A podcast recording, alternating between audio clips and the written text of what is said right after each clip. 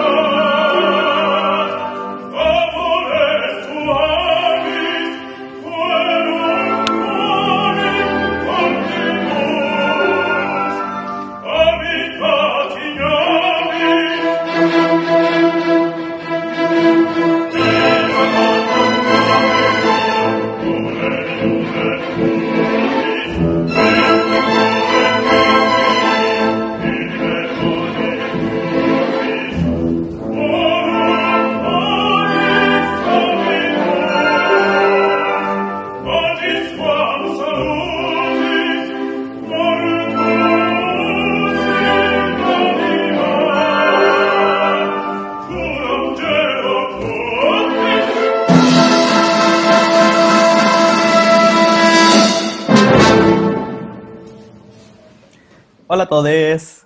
Hola. Estamos de vuelta. Eh, esto fue un adelanto de lo que va a ser eh, la conversación con nuestro invitado del día de hoy. Fue de Carmina Burana, de Carl Orff, eh, con la Orquesta Sinfónica de Chile, Ramiro Maturana claramente, Estuans Interius, bajo la batuta de Pablo Carrasco.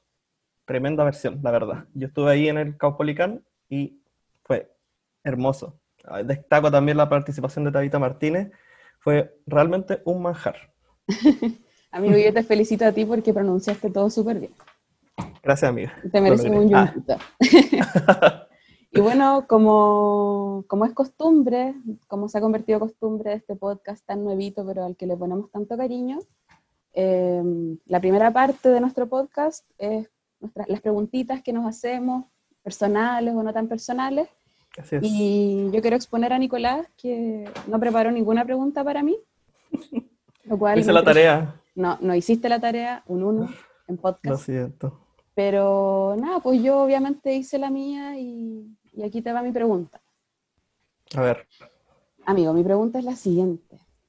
Si es que el día de mañana apareciera en tu vida una hada madrina poderosa de la cultura y te dijera, yo te cumplo un sueño para la lírica disidente, ¿qué quieres? ¡Oh! ¡Qué fuerte! Qué hermoso, que suceda, por favor. Uy, esto yo creo que es un sueño que he tenido desde que empecé en, esta, en esto, porque siempre he estado como súper ligado también a, a mí, como, a mis ganas de, como de gestión, de abrir espacio igual. Me encantaría un teatro. Y, y si no, o sea, si esa hada marina fuera tan poderosa como para otorgarme un teatro, o otorgarnos un teatro, si no fuera tan poderosa, eh, con un cine abandonado, pero como refaccionado, me encantaría. Creo que, creo que sería realmente un sueño, como de puro pensarlo, como que me emociona. Yo también quiero. Sí, sería hermoso, podríamos hacer lo que quisiéramos. Sí, invítame a tu teatro de toda madrina, por favor. Amiga, tú eres la reina de la lírica y siento, entonces, obvio. Me encanta. Me encanta. Sí, yo creo que ambas compartimos ese sueño, como de el centro cultural o el teatro o cine abandonado, o en realidad lo que sea, en la forma que sea, pero poder contar con un espacio físico que nos permita hacer ópera, hacer talleres, generar seminarios, de todo. Sí, tener el espacio para, para llevar a cabo todas nuestras planificaciones, programaciones, ensayos, etc. Sería hermoso. Bueno, amigo, me encanta tu sueño, me parece una muy buena respuesta. Y me sumo a tu respuesta también. La comparto. Y bueno, ya que estamos en eso, de, de los sueños, de los financiamientos, y que nos encontramos además a puertas del lanzamiento de la convocatoria de Fondart para el año 2021, que se viene este lunes 31 de agosto. Nosotras llevamos meses trabajando en nuestros proyectos. Adelantando peguita. Así es. Y bueno, en ese contexto nos pareció muy relevante hoy día conversar un poquito acerca de cómo se financia la cultura en nuestro país y las críticas que tenemos hacia el modelo, las mejoras y todas esas cosas que tenemos para decir. Mm, y si es que, que, realmente se financia la cultura. Claro, pues, si es que existe realmente un financiamiento o si es como una sobadita de lomo y nada más. Claro. Así que bueno, les cuento, bueno, le cuento a Nicolás en este momento y a quienes nos estén escuchando, eh, que Chile cuenta con un modelo de financiamiento que es mixto, lo cual significa eh, que se reciben aportes estatales y de privados para financiar la cultura. Dentro de las plataformas que, que regulan la entrega de estos aportes está la Ley de Donaciones Culturales, Cercotec, Corfo, Fondart, el Fondo Nacional de Desarrollo Regional, etc. O sea, hay un montón de, de plataformas y de distintos fondos por los cuales, claro, se supone que uno debería poder acceder a que tu proyecto eh, sea el ganador. El problema de esta situación, o uno de los problemas en realidad, es que en Chile nunca ha existido una protección real hacia los artistas considerando la especificidad de las labores que realizamos. Por ejemplo, tenemos eh, en, los, números, como hablando ya de, datos duros, eh, hay un estudio que realizó el Observatorio de Políticas Culturales en el año 2014 que arrojó que solo un 27% de los artistas consultados tenía contrato laboral con sus derechos laborales garantizados. Esto versus un 58% eh, como en personas que se desempeñan en labores no artísticas, lo cual nos parece una brecha tremenda. Y bueno, en este contexto de pandemia, eh, por parte del Observatorio Digital de la Música Chilena, también se realizó una consulta para artistas y un 85% de los encuestados manifestó ser trabajador independiente, o sea, boletariado. Es nuestra realidad. Qué duro. Durísimo. Y además mm. tenemos que el presupuesto anual destinado al Ministerio de las Culturas, las Artes y el Patrimonio no supera un 0,4%. O sea, nadísima, nadísima, nadísima.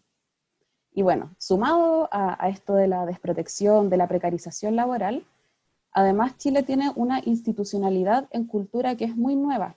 Recién el año 2003 se crea el Consejo Nacional de, la Cultura, de la Cultura y las Artes, el cual es reemplazado el año 2017 con el Ministerio. Recién en el año 2017 tenemos el Ministerio de las Culturas, las Artes y el Patrimonio. O sea, nuevito. Qué, qué cuática la situación, como que deja entrever mucho como, como lo postergado que está todo lo que tiene que ver con la escultura, el arte y el patrimonio. O sea, que se venga recién a crear hace tres años un ministerio con una figura, figura de Estado, por, como ministro o la ministra de, de, de, este, de este ministerio, a cargo de este ministerio, como representando a, todo un sector, es, es no sé. Muy tarde, muy tarde. Y yo siento que tiene que ver igual con la historia política de nuestro país mm. y, y, el pensamiento de que, y bueno, que yo comparto que el arte puede cambiar la vida de las personas, puede despertar las mentes y por nuestra situación política, eh, yo creo que nuestros gobernadores o no gobernadores, dictadores, no querían eso, pues, no querían eso para las personas. Mm. Entonces, bueno, en este como un poquito barrido muy por encima que estoy haciendo de, de como la constitución institucional de la cultura en nuestro país, tenemos que el año 2019 se promulga la Ley de Artes Escénicas, lo cual va de la mano de la creación del Fondo Nacional de Fomento de Artes Escénicas, lo cual en palabras simples significa que dentro de la plataforma de Fondart ahora existe una línea de apoyo al fomento de las artes escénicas con sus sublíneas. y, y, bueno, en este contexto, durante el año 2019, que surge la Asociación de Cantantes Líricos de Chile, que es la agrupación que actualmente nos reúne a los cantantes chilenos y, que intenta acoger nuestras inquietudes, nuestras necesidades. Y lo que sucedió aquí es que en la ley no se estaba considerando la ópera como una de las disciplinas de las artes escénicas. Así que ahí nuestros compañeros y compañeras de la ACLICH lo dieron todo y, lograron que, que fuéramos considerados. Fue una medida de emergencia en todo caso, porque no, pasa que los cantantes desde siempre casi eh, hemos, nos hemos visto como en esta situación como de, falta de organización, de, representación también como, como gremio frente a las instituciones también. Entonces, pasa que está está como para un poco como apoyar lo que tú estás diciendo, amiga, esta, esta ley igual es una ley que se estuvo construyendo hace bastante tiempo, por los gremios y las asociaciones de, titiriteros, em, actores, actrices. actores, actrices, un montón de, de, colectivos de las artes escénicas que estuvieron trabajando bastante tiempo para poder levantar este, esta instancia de, para promulgar una ley que vaya en directo apoyo hacia la, hacia la arte escénica. Entonces, frente a la situación en que nos encontrábamos sin ningún tipo de representatividad y de representatividad y, participación también, como que no había forma en que pudiésemos participar de un, de un, de, un proyecto de esta, de esta, envergadura. O sea, como si no, hay, no, hay, no existe representatividad de, nuestro gremio, menos va a haber eh, conexión con el resto de, las demás disciplinas que, que pueden ser afines a, la labor que hacemos nosotros como, cantantes. Claro, y además yo siento que esto de, lo, tanto que nos ha costado a los cantantes reunirnos, agruparnos, lo hablábamos un poco en alguno de los capítulos pasados, creo que lo dije yo, como a raíz de, de lo individual que es nuestra formación y cómo a lo largo de toda la formación y, y de la vida profesional que uno tenga, se te repite mucho este mensaje de que tienes que velar por ti, tus intereses están primero, y lo colectivo en realidad como que no, no aparece en ninguna parte. Entonces pienso que es muy lamentable que durante tantos años eh, no nos hayamos reunido, no hayamos sido capaces o no hayamos tenido la fuerza o la necesidad, aunque yo creo que la necesidad siempre ha existido, de mirarnos las caras y de empezar a dialogar respecto a, a las necesidades que tenemos como sector cultural que son súper transversales también.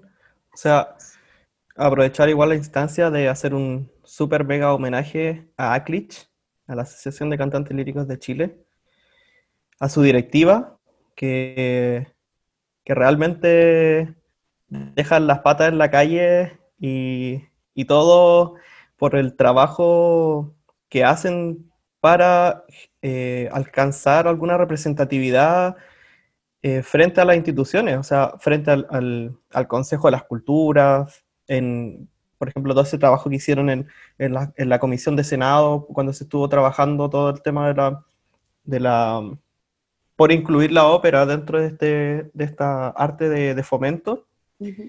Eh, y no sé, yo me saco el sombrero 10.000 veces, aunque no uso sombrero porque se me desarman los rulos.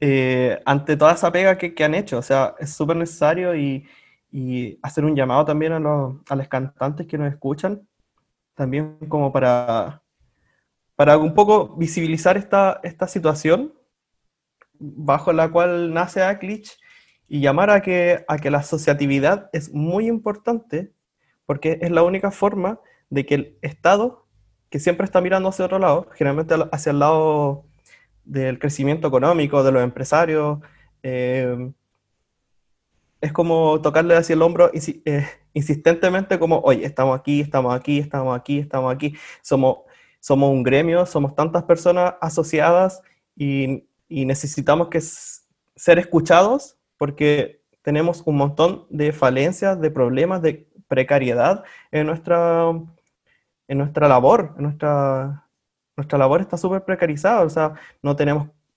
contrato, a veces ni siquiera boleteamos, es como una no hay ninguna regulación. desprotección total hacia nuestro, nuestro sector. Entonces, por eso ACLICH es muy importante, es muy importante para que intentamos poco a poco cambiar esto. O sea, es muy difícil que las cosas cambien si no empezamos poco a poco. Entonces, necesitamos siempre el apoyo de todos en este tipo de instancias. Así que asociense, cabres. Vayan a asociarse con la ACLICH, que es lo mejor del mundo. y bueno, amigo, para seguir en, esta conversación, que está tan interesante, me encanta hablar estas cosas contigo, tú sabes. Eh, bueno, estamos a puertas de Fondart. ¿Y qué es Fondart? Fondart es una forma de financiamiento que se levanta desde el Ministerio de las Culturas, las Artes y el Patrimonio, en la cual todos los años, en una fecha desconocida, que este año la conocemos porque estamos en pandemia, y los concursos generalmente son como en mayo, junio, ahora empezamos a finales de agosto. 31. Y claro, y bueno, existen distintas líneas de concurso, de distintos fondos, de distintas disciplinas, pero nosotros encontramos algunas falencias y dificultades en esta como en este establecimiento de la concursabilidad como, como un, cimiento muy grande de, cómo sobrevivimos los artistas en este país. Primero está el tema de la competitividad. Estamos todos luchando contra todos para que nuestro proyecto sea el mejor, para que nuestro proyecto sea aceptado. También yo siento que Fondar es una plataforma que discrimina a personas que puedan vivir en lugares donde no hay acceso a Internet. Yo sé que Fondar tiene su, una forma de presentar los proyectos que es por eh, vía material, como mandando tu carta con tus DVDs y tus cosas, pero también nos encontramos con que hay mucha gente del sector cultural que no sabe hacer proyectos, que, no, que tiene muy buenas ideas y porque sus formulaciones pueden ser consideradas deficientes para la persona que evalúe el proyecto, va a decir, no, mira, este proyecto es bacán, pero lo dijo mal, así que para la casa. Además, Fondart no nos presenta una solución real y a largo plazo hacia la precariedad laboral, es un parche, año a año concursamos, año a año presentamos nuestros proyectos. Hay festivales en nuestro país que se han mantenido durante muchos años vigentes solo con Fondart. Entonces, ¿cómo es posible que espacios como festivales que al final generan trabajo, generan visibilidad, generan traspaso de conocimientos entre distintos países, no cuente con un apoyo estatal directo. Eh, directo, claro. Nosotros, Estado, nosotros, Ministerio de las Culturas, tu proyecto, tu festival es súper bueno, nos sirve, te lo vamos a agarrar y te lo financiamos de aquí a 10 años más. Eso no sucede. claro, y, necesitamos eh, potenciar todas estas instancias de, de, cultura, de que, que, aporten hacia el desarrollo de la sociedad también. Así es. Y bueno, como punto final de, de todo este este palabrerío que nos estamos tirando a fondar, que igual vamos a postular nomás, porque es lo que hay. hay que hacerlo, hay que hacerlo. Eh, también está el tema de la subjetividad de las evaluaciones. Uno nunca sabe bien qué te, quién te evalúa. Eh, de pronto en las evaluaciones salen cosas bien raras, bien raras. Te, te ponen mala nota porque no presentaste algo que no tenías que presentar, o se te piden explicaciones de cosas que uno en realidad por bases no tendría por qué explicar. Entonces... O, de pronto te hacen juicios un poco incluso de valor con respecto a qué es, cómo, cómo quieres entregar o el mensaje mismo que tú quieres entregar a través de tu proyecto. Así como, oye, pero seguro que es como así, yo como que no opino casi lo mismo, es, es casi así de burdo de pronto. Así es, muy, muy, muy lamentable. Entonces, bueno, habiendo hecho este como diagnóstico un poco muy general de la situación de la cultura en nuestro país. Actualmente los y las artistas nos encontramos, yo siento que parados en su mayoría desde el estallido social. desde octubre del año pasado, y ahora la pandemia pues, llegó a, coronar esta, esta inactividad en el sector o esta dificultad para poder trabajar. Y, en este como contexto actual me parece relevante comentar una situación que a mí me pareció muy dolorosa. Eh, de hecho, me mandó un comunicado hasta por Facebook porque, porque a una le gusta escribir cosas por Facebook. Está bien. Que fue cuando desde el Ministerio de las Culturas, el Arte y el Patrimonio, que le voy a decir de ahora en adelante MINCAP, porque es largo el nombre, eh, se publicó que iban a redireccionar, redireccionar 15 mil millones de pesos eh, que ya estaban asignados al, ministerio, al MINCAP eh, para ir en ayuda de los artistas en la pandemia. ¿Y de qué forma nos ayudó el MINCAP? Con fondos concursables. Hagan proyectos. Concursen por sobrevivir. Concursen por tener un kilo de arroz. Así mm. fue la cosa. Y bueno, estos fondos se acabaron súper rápido. Eh, hubo fondos que duraron un mes y medio abiertos y se acabó la plata.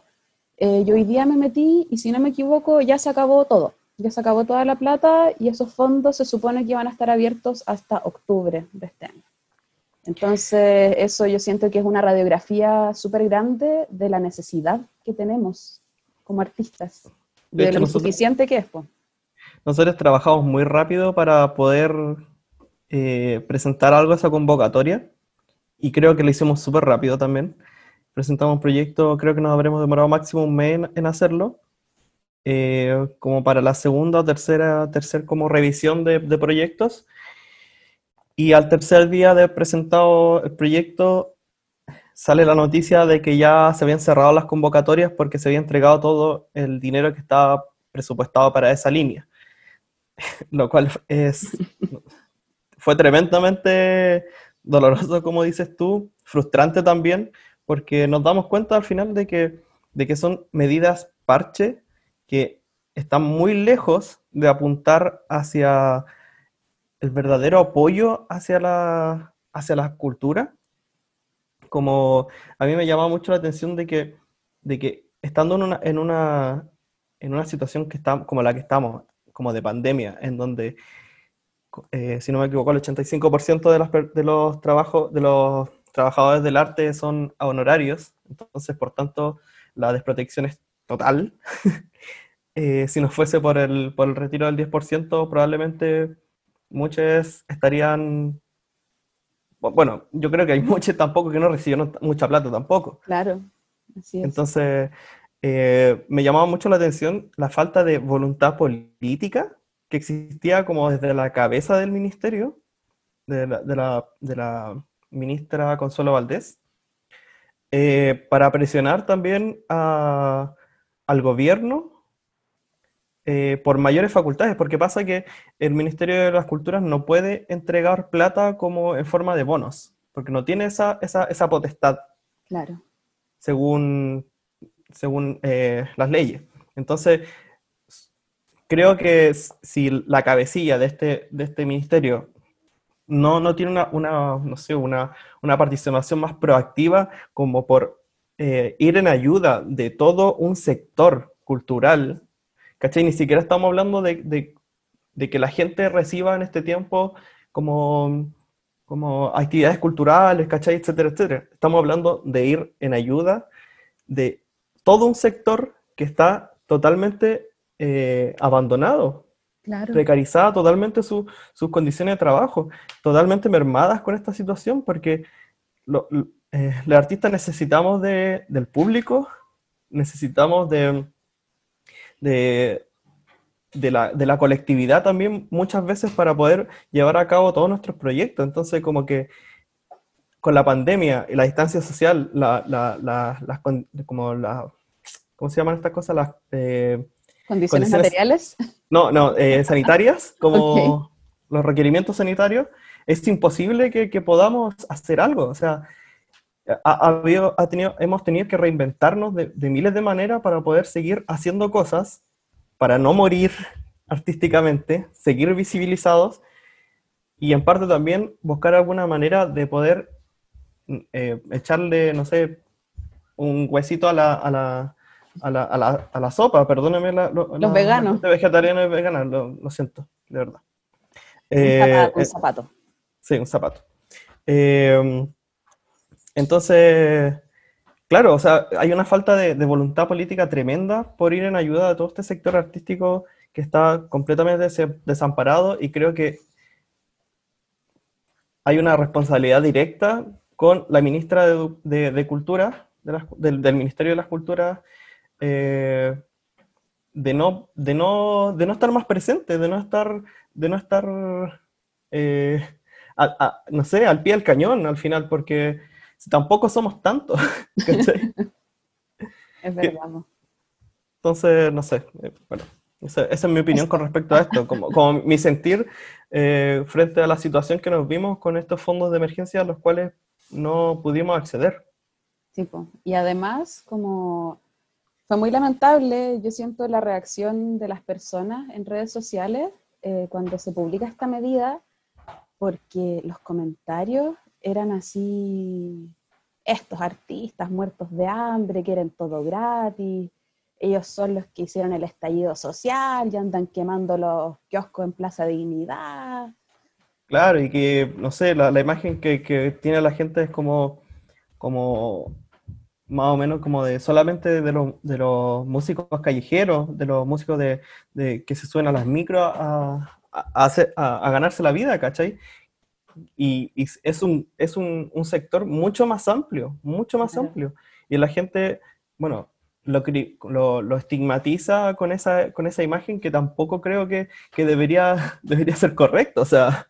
Claro, o sea, yo creo que- que hay como un lavado de cerebro súper grande y, y en la actualidad sigue existiendo una valoración súper negativa hacia el trabajo artístico, hacia los mismos artistas y, y yo siento que como una invisibilización gigante del rol social que podemos llegar a tener, eh, Mm. que yo pienso que es súper relevante, y, pero nada, pues el lavado de cerebro está, está muy bien hecho y yo creo que bueno, Chile viene atravesando una crisis, una crisis, una crisis cultural Una crisis. hace muchos años, que me puse de china japonesa, eh, con esto del COVID, del COVID.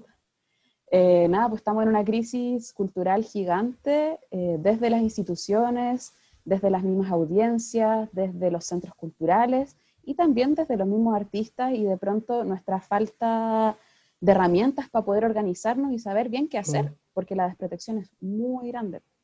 Nadie nos enseña a hacer proyectos, nadie nos No. enseña a, a- a que tenemos que gestionarnos la vida. Así es. Pero para eso igual estamos nosotras aquí dando batalla, eh, intentando cambiar un poquito el mundo. Dándolo todo desde la autogestión, al Así final, es.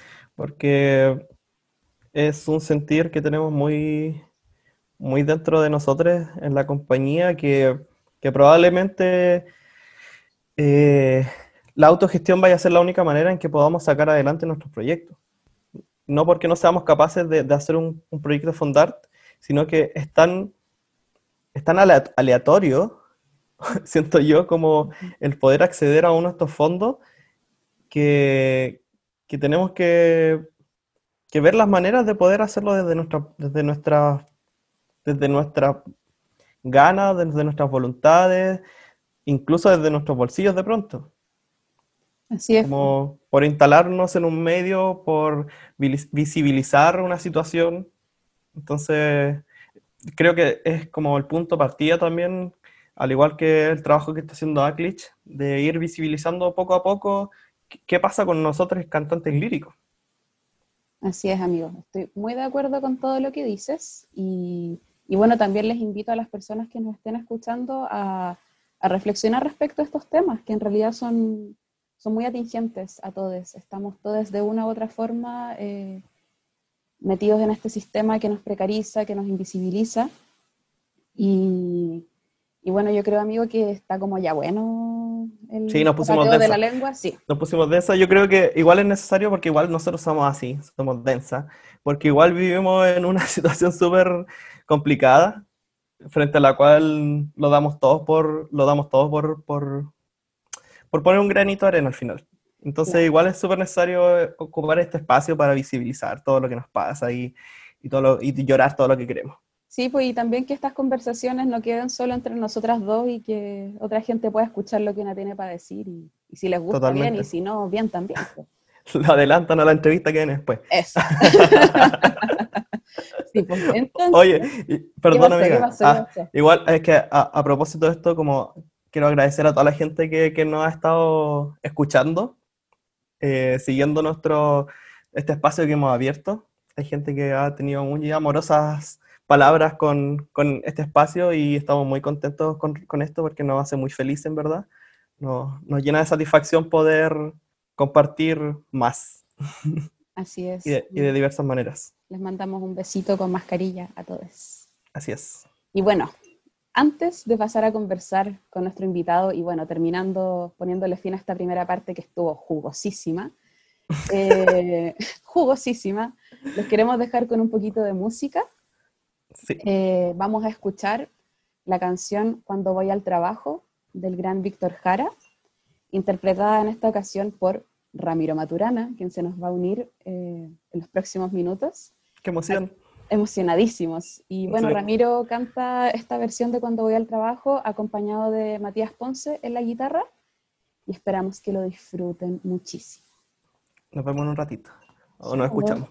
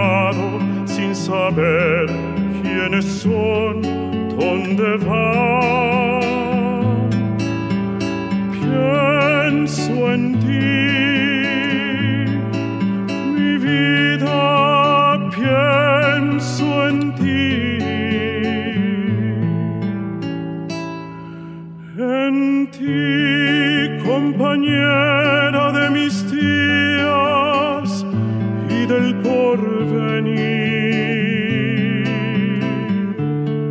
De las horas amargas y la dicha de poder vivir,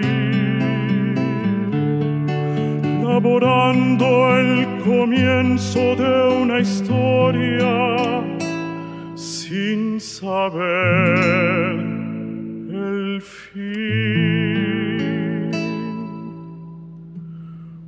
Cuando el turno termina y la tarde va estirando su sombra por el tijeral y al volver de la obra discutiendo entre amigos, razonando cuestiones de este tiempo y destino.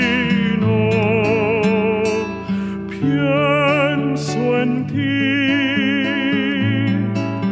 mi vida, pienso en ti. En ti, compañera de mis días y del porvenir, de las horas amargas y la dicha de poder vivir, laborando el comienzo de una historia sin saber el fin. Cuando llego a la casa y estás ahí amarramos los sueños. La, la,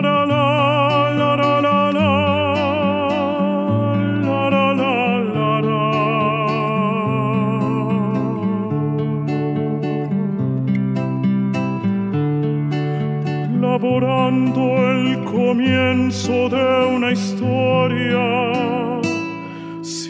saber el fin.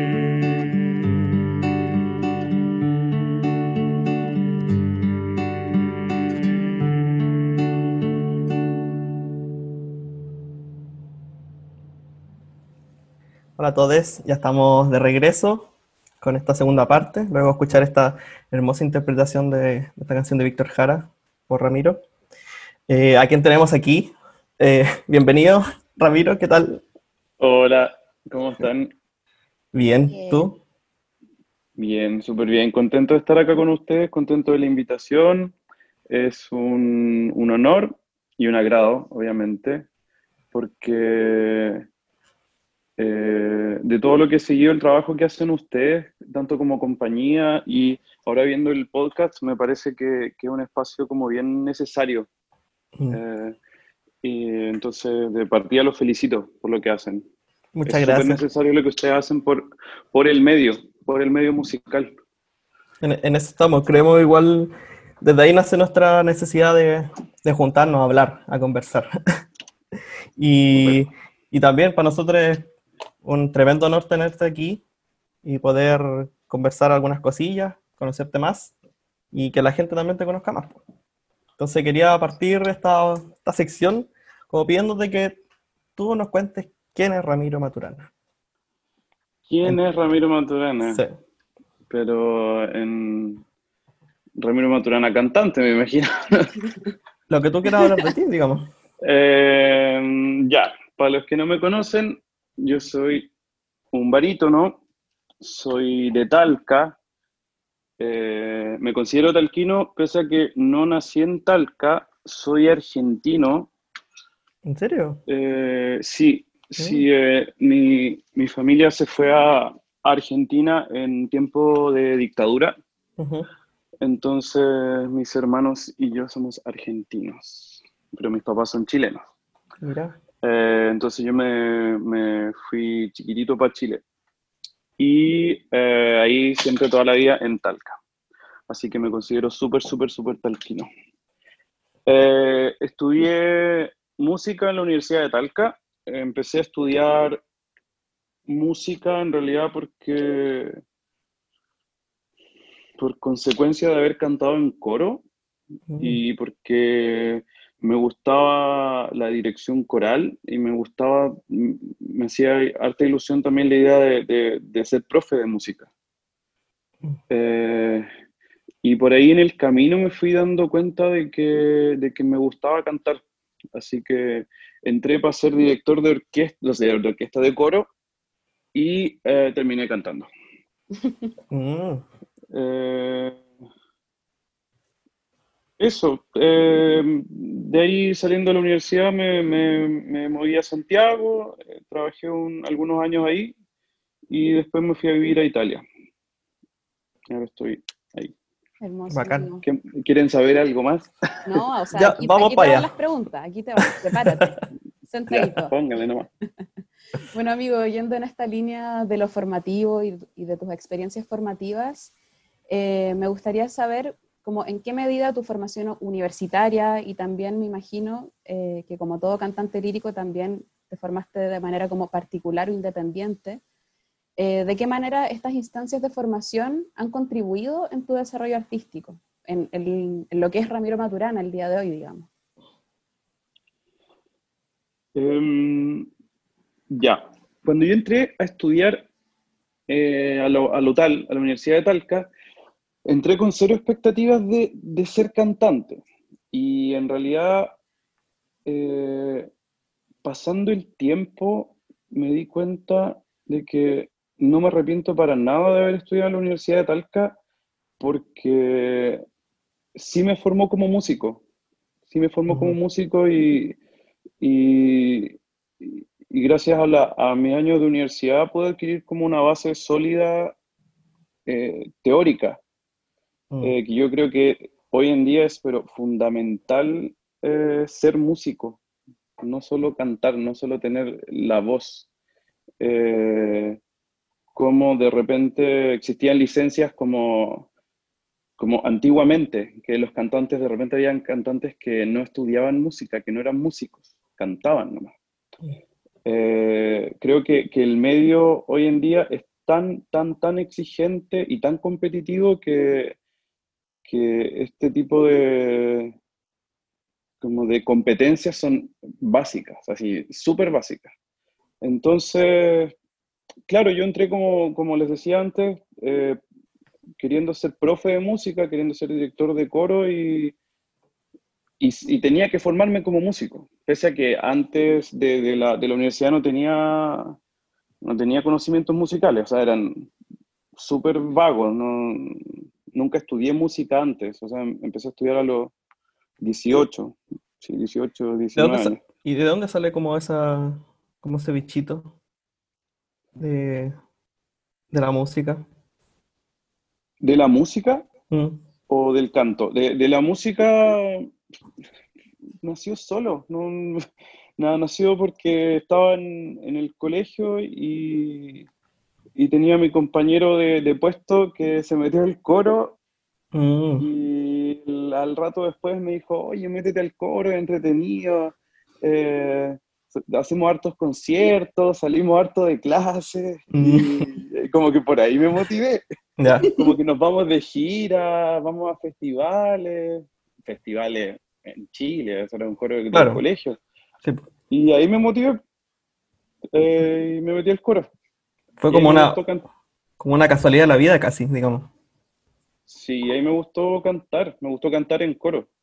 Eh, siempre he tenido una, un cariño por, por, la, por la música coral.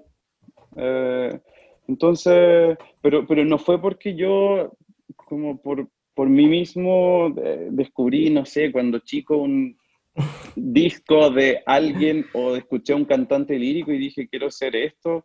Nunca se me pasó por la cabeza. O que por la familia haya habido como influencia. Nada. Nada. Nadie. Sí. ¿Y tú te formaste de forma particular también? ¿no? Me formé de, de, manera particular. Bueno, cuando, cuando estaba terminando la, la universidad conocí a Rodrigo Navarrete. Eh, cuando, eh, o sea, cuando estaba en la U, Rodrigo hizo algunos ramos en la carrera. Mm. Y ahí me escuchó y me, me tincó seguir estudiando con él porque mi profe se había ido. Entonces yo me quedé medio sin profe en la, en la, en la carrera, que era la Carola Roblero, que se fue a Australia unos años.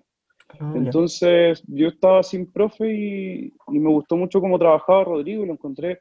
De hecho fue, fue, fue súper raro lo que me pasó con, con Rodrigo porque hasta antes, bueno, yo creo que a todo el mundo le pasa. Rodrigo fue un, un personaje súper súper especial en el medio chileno, en el medio musical.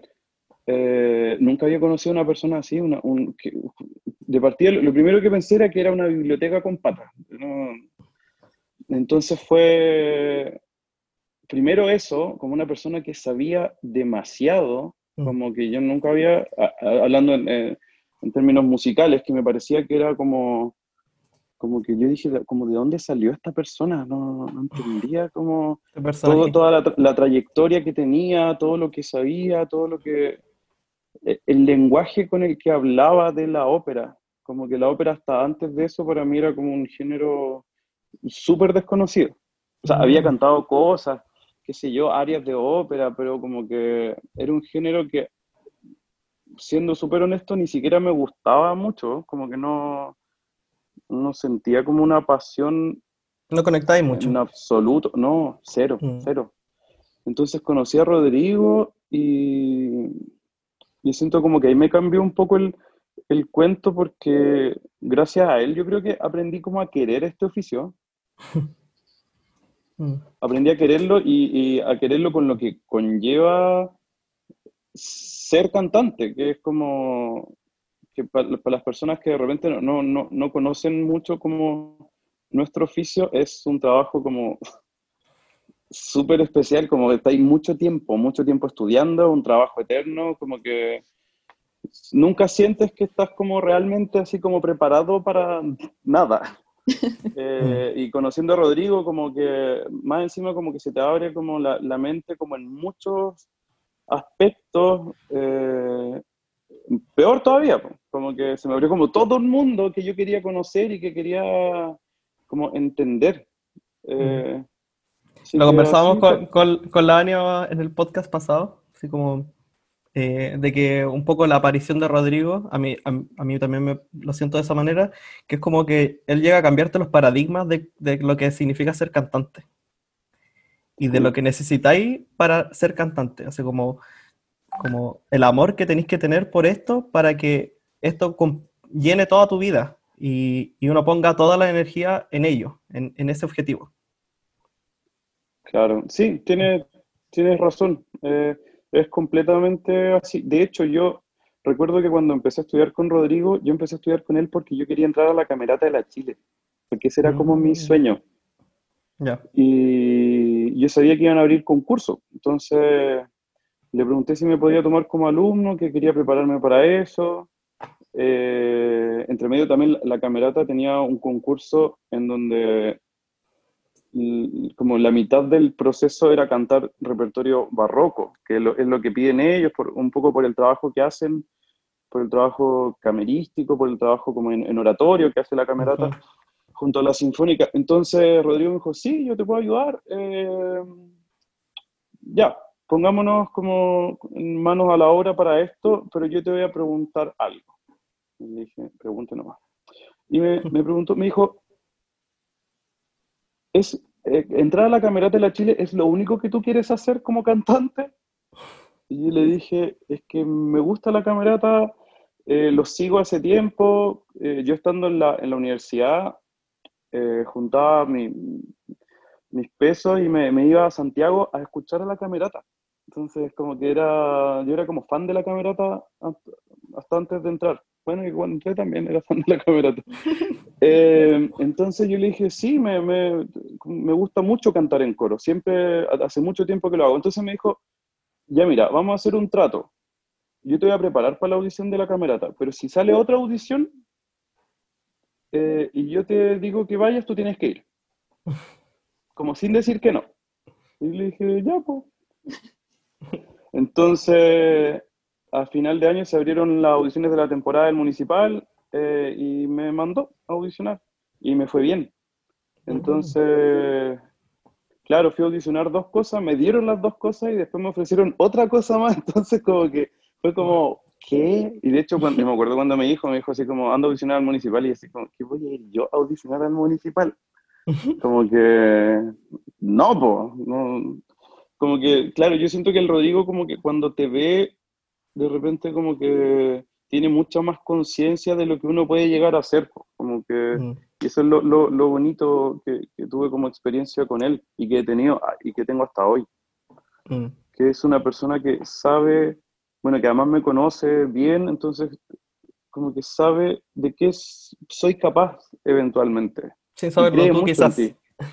Sí, pues, sin que yo lo supiera. Mm. Entonces me pasó eso, pues de repente abrían audiciones para cosas y me mandaba y yo iba y me iba bien. Entonces como que fue bonito. Ese, ese periodo fue súper, súper lindo.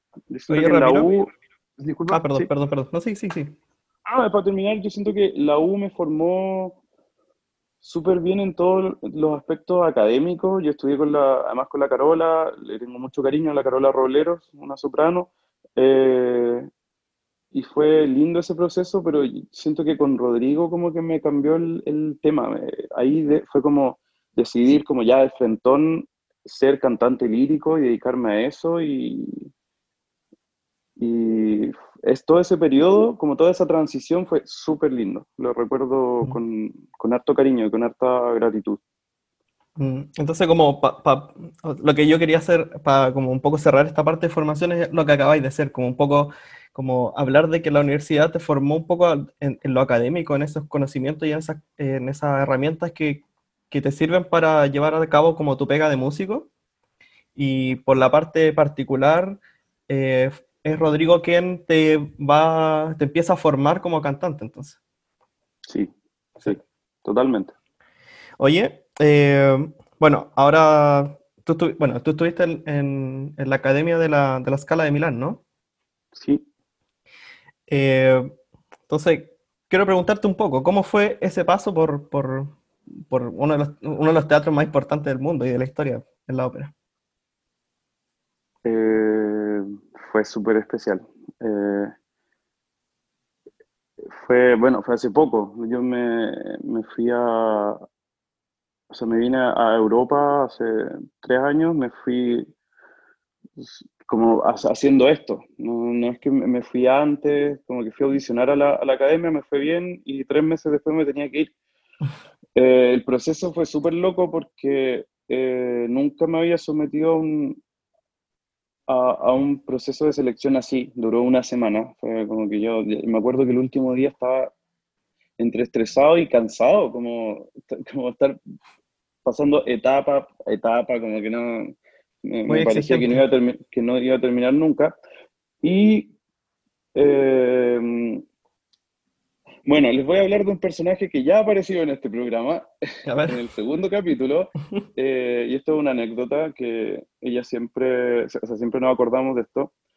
Cuando iban a hacer las audiciones para la academia, varios jóvenes chilenos eh, se inscribieron a audicionar. Y yo no sabía de estas audiciones. Y me lo comentó una amiga, Ania Pinto. Me dijo, podría probar con esto. Y ¿cómo voy a probar sin la escala? ¿qué te pasa? Me dijo, ya, vos prueba, prueba, prueba. Y hasta el último día me dijo así como, ya, ¿te inscribiste? Inscríbete, ya, si no perdís nada. te Me inscribí y me llamaron, y me llamaron a audicionar. pues. Entonces, de hecho yo no había pescado, me, me acuerdo de eso, que no, como que no tenía ni intenciones de, de- de inscribirme, menos de ir a audicionar. como- y fue gracias a ella que me... que Lo veía muy alejado, ¿no? Sí, sí. Mm. Yo creo que, que de repente peco de, de- no sé si de, de tirarme para abajo, no, no creo que sea eso, pero como que soy como, como, de, de- como de- demasiado realista, como que veo mucho como mi entorno y me cuesta un poco como imaginarme cosas. No Te tratáis de aterrizar todo el tiempo, ¿no? no soy, sí, no soy muy soñador. No. Sueño como con lo que veo, como con, con las luces que veo como cercanas a mí. Entonces, Claro. en ese sentido, yo como que jamás me habría imaginado ir a estudiar a la Academia de la Scala. Nunca se me pasó por la cabeza. Yo creo que si hubiese visto el anuncio yo solo, como que habría dicho, ya. No, Oca. ok, bacán que les vaya bien.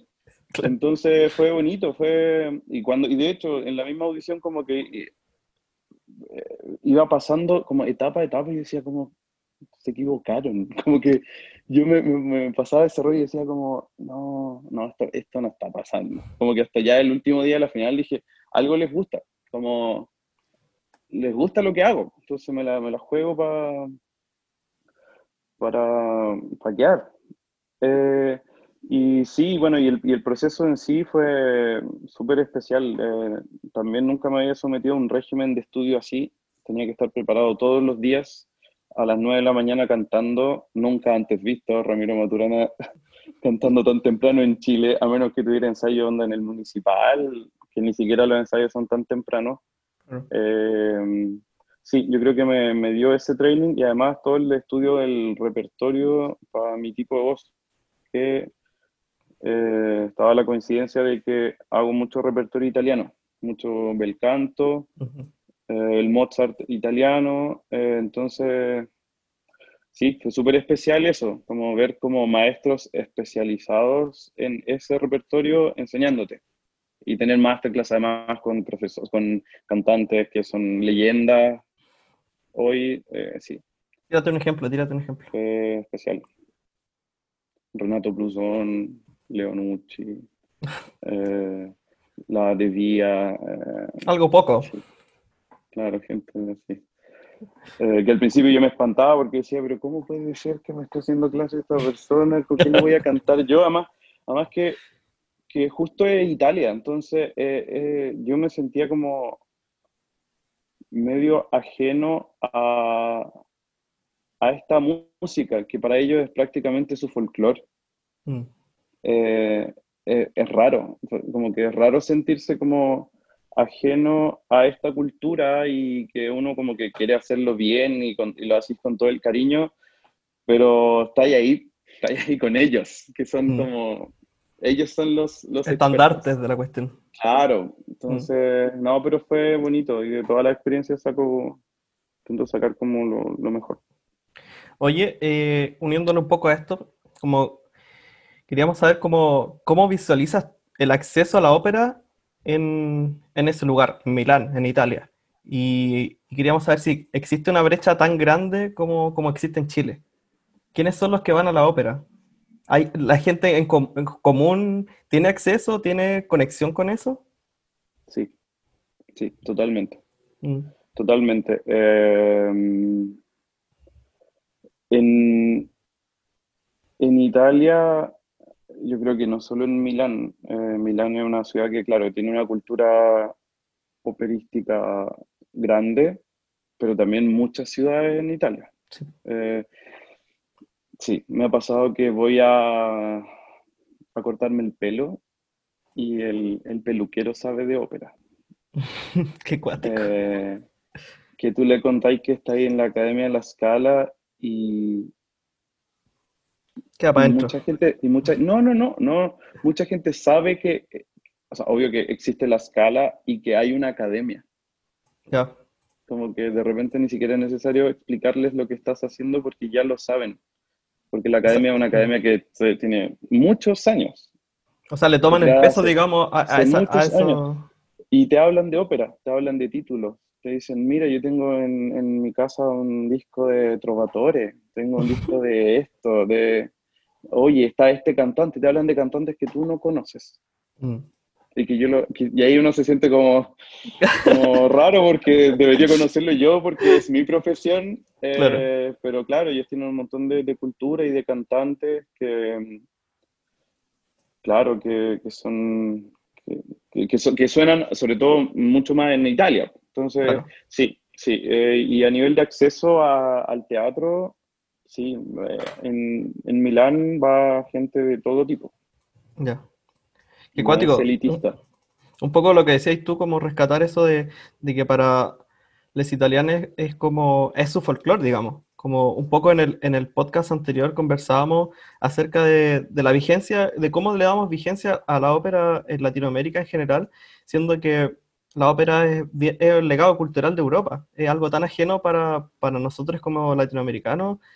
Eh, y claro, vivir todo ese, no sé, palpar eso eh, como, como la importancia o la presencia que tiene la ópera para la gente en Italia, lo encuentro acuático igual, como que me, sorprende mucho, como que me, son- me sonrío solo. Ah, Claro, es que cuando, cuando sí, en realidad yo, yo re pocas veces hablo de esto, eh, pero sí me, me llamó mucho la atención cuando llegué. Que, bueno, obvio, no todos los jóvenes en Italia escuchan ópera, es Claro. obvio. Eh, también es una, hay una cosa de gusto, pero sí yo creo que tiene un acercamiento mucho más importante a, a nosotros los chilenos, eh, es, es obvio mm. es obvio, la ópera nació en Italia. Parte de su historia, digamos. Digamos, lo inventaron ellos. Como yo de repente me quejo y digo, claro, ustedes que inventaron la religión, como que los molesto, digo, claro, Claro. que tiene el Vaticano, bueno, eso es otro tema. Pero eh, inventaron eh, la ópera, Mm. nació ahí. Entonces, Y claro, fue los italianos son, son, son muy de, de- de- tienen muchas re- mini religiones en su cultura. Tienen una religión por la comida, tienen una religión por el café, eh, tienen una religión por la música. Entonces, son, son, los italianos son muy fanáticos de sí mismos. Rígido. Sí, sí, Como que, mm, como que siento que, que- que están como súper conectados igual con sus tradiciones. Como que un poco la ópera también, eh, por lo, o sea, por lo que yo sé de, de historia de la ópera, como que la ópera ha acompañado todo el tiempo también los procesos históricos de, de Italia, digamos. Como, claro. como, Sí. Como ve el, el- el significado que pudo, el significado que pudo tener Verdi en su momento como, como un transmisor de mensajes políticos también, de, de toda la situación que se vivía en su contexto también. Pero claro, sí, o sea, y de hecho aún, aún eh, en estos tiempos, eh, bueno, los milaneses son son súper fanáticos de Verdi, súper, Mm. o sea, la escala es Verdi. Si pudieran, yo creo, estampar la cara de Verdi en todo el teatro, lo harían. Eh, sí, y la- los títulos verdianos tienen como, yo creo que mucha más acogida que, que otros títulos. Eh, la gente espera ver esos títulos en la temporada y espera también ver cierto, ciertas puestas en escena, ciertos directores, ciertos cantantes italianos, Mm. eh, directores de, de escena. Eh, sí, y también es un país que, que esto no me gusta tanto, es un país como bastante conservador en sus puestas en escena, eh, bueno, con sus tradiciones musicales, que eso yo lo, lo respeto bastante porque siento que, que eso es lindo, lo- como todo lo musical, pero la- las puestas en escena son súper como conservadoras Mm. y todavía hay como, como, sí, hay muchos mensajes dentro, sobre todo dentro de la música de Verdi, como bien tú decías, eh, todavía la, la apertura de la temporada, como que de repente es normal ver títulos verdianos y, y hay puestas en escena que hablan también sobre como la liberación italiana. eh, Claro. Tienen una cosa como patriótica súper fuerte, súper, eh, que hasta un cierto punto es bonito. Claro. Mm, Sí, es bonito porque siento que a mí, me, a mí como chileno me da un poco de envidia eso, porque veo nuestro país, veo nuestra cultura, que somos una mezcla de muchas cosas, pero como que también nos falta como una identidad cultural súper Sí. grande que vemos como que vemos en, en, en otros países, en otros hermanos latinoamericanos que, que la tienen súper clara. Sí. Y, Y- es triste, es triste eso. eh, como querer, siento como que el- los chilenos como que en general queremos como olvidar mucho, como si, quisi- como si la cultura chilena quisiera hacer otra cosa. Eh, Mm. Eso me, me da como lata. Igual es brigio porque la dictadura igual no- nos castró toda la identidad y todos los procesos culturales que el pueblo estuvo desarrollando antes de, de la dictadura. O sea, Antes de eso, claro. ¿cachai? Como que el movimiento cultural durante la Unidad Popular fue súper potente. O sea, como los compositores de música docta se unieron a los, a los músicos populares, crearon la cantata Santa María, por ejemplo, empezaron, sí. empezó a haber una simbiosis cultural súper importante y, y- y la dictadura vino a cortar todo y a castrarnos completamente de identidad. Igual siento Claro. que no- nos encontramos en un proceso súper de recuperar esa identidad como sociedad desde el 18 de octubre también. O sea, como, como ya basta, necesitamos volver a sentir que somos parte de, de algo, siento yo. Sí, sí, estoy completamente de acuerdo. Eh, y también eh, entender nuestra identidad con los cambios que hemos tenido, Mm. con, con, con intercambios culturales, como hoy día el Chile que tenemos hoy no tiene absolutamente nada que ver con el Chile de los 90, el No. Chile que estaba saliendo de la dictadura. Mm. Eh, es bonito ver colores nuevos en Chile, ¿por qué no? Sí, pero sin, sin, sin olvidarnos de nuestra historia. Yo creo que esa es la, la, la clave, entender bien nuestra historia, tenerla presente, de, construir desde ahí. Y eso es algo que, bueno, yendo a, lo- a lo, a lo que estábamos hablando antes, que los italianos tienen súper claro. No, no- tienen súper claro lo que es el fascismo, tienen súper claro lo que son los partisanos. Tienen, eso es una cosa que, que es un- casi una, una ley en, en. Italia. mm, Un poco lo que pasa con Alemania. Sí. Eh, con el negacionismo y eh, todo ese asunto. sí, Amigo, me encanta escucharte. De verdad que siento que tienes mucho para decir y mucho que aportar. Como que tú sabes que me encantas. Y yo soy tu fan y, lindo. y creo que en realidad a mí por lo menos me encantaría volver a invitarte como a, a otro capítulo y, y quizás podemos hablar de otras cosas un poco más controversiales. Pero para continuar un poco en esta línea un poco más conservadora que estamos teniendo hoy en nuestro capítulo, Muy nosotros, muy nosotros, conservadores, total. obvio. Eh, como última pregunta, y igual un poquito en honor al tiempo y no agotar a la gente que nos está escuchando, eh, quisiera finalizar con una pregunta que es bien romántica, pero a mí que a mí me encanta mucho, porque en realidad me gusta mucho lo que tiene para decir la gente que responde esta pregunta, que es, ¿qué consejo le darías a los cantantes que tienen la inquietud de continuar sus estudios o su formación en el extranjero, desde tu propia experiencia o, o desde lo que tú has visto en tus colegas? ¿Cuál sería tu consejo o tu mensaje para estos jóvenes que, que quieren continuar brillando afuera? Háganlo. Eh, esa es la respuesta, háganlo. Eh, se los dice una persona que, que tenía cero intenciones de, de irse a, a, estudiar y a trabajar afuera. Eh, un, un, un, poco también, no, no solo como por, por, por, mis ideas respecto de mi carrera como cantante, sino también por un tema como de decisiones personales. Eh, yo hasta antes de, de, de decidir audicionar y, y, venirme para acá, tenía como que había asumido que mi, mi, trabajo en Chile era lo que ya estaba haciendo. En el fondo, a nivel de, de trabajo, de oportunidades, de repertorio, de lugares en los que ya estaba trabajando, eh, había asumido a mis 26 años que, que, que mi vida iba a ser eso eh, y no tenía idea el, el montón de cosas que, que, podía hacer afuera. Y que, bueno, y además a, a, nivel como académico, Europa ofrece muchas otras cosas muy interesantes. Hay muchos espacios de trabajo, de estudio, maestros, programas, eh, festivales. Eh, hay un montón de cosas para hacer. Basta ponerse a, a hurguetear.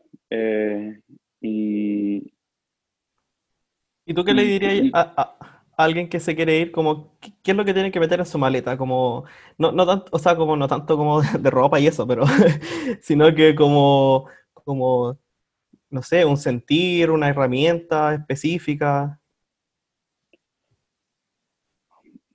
Eh, es súper es súper difícil hablar de, de, eso porque yo siento que cada persona tiene como tiene su, su, propia forma de ver la música, de ver la, el, oficio que tenemos nosotros los cantantes. Pero um, yo creo que lo principal es tener convicción. Como que mm. si no hay convicción es como difícil que, que resulten las cosas, como, como jugársela, jugársela. No, Miren, siendo súper súper honesto, yo me siento súper privilegiado, súper, súper, súper, súper, a nivel como de, de, de, de camino que, que, he hecho en Chile, que he hecho acá, me siento súper como privilegiado las oportunidades que he tenido. Eh, y también soy consciente de que muchos cantantes no han tenido como las posibilidades que, que, que he tenido. Y no estoy hablando con esto como de, de, de haber pasado por la escala, no, no estoy hablando como de, de ayudas como, como o económicas o personas que se te acercan y te dicen como, oye, te quiero ayudar, quiero como, siento que, que mi camino en verdad ha sido como bastante fácil. Mm. y también soy consciente porque tengo amigos, eh, colegas que, que han tenido que, que, que, buscar como otras formas de, de, lograr sus objetivos, tanto o en Chile o en Europa. Eh, por lo que yo siempre digo que aplaudo a los cantantes que están en Chile porque es un medio súper difícil, porque no hay mucho trabajo. Es mm. difícil, es difícil cantar en Chile. Entonces, yo creo que lo principal es tener como convicción y jugársela y, y, y insistir, insistir. Bacán. Oye, Con, eh, sí. antes de despedirnos, quería presentar lo que vamos a dejar después cuando termine esta sección, ya para finalizar, que vamos a compartir con todos eh, el área de Valentá, de eh, la ópera Faust, el área Avant de Quité Celie, de Gounod, por nuestro invitado estrella, Ramiro Maturana, con la Orquesta de la Escala, dirigidos por Máximo Zanetti. Entonces, nos dejamos con eso y agradecerle enormemente a Ramiro. Ha sido una conversación muy bacán yo te he podido conocer mejor porque no nos conocemos. solo nos vimos ahí en la casa de Rodrigo, o sea, en esa celebración de Rodrigo, ¿te acordáis? Sí, Así que, bacán, o sea, te mando un abrazo gigante, muchas gracias por estar aquí. Y a todas las quienes no, no han escuchado hoy día, pues. Hoy día y los días que nos escuchan.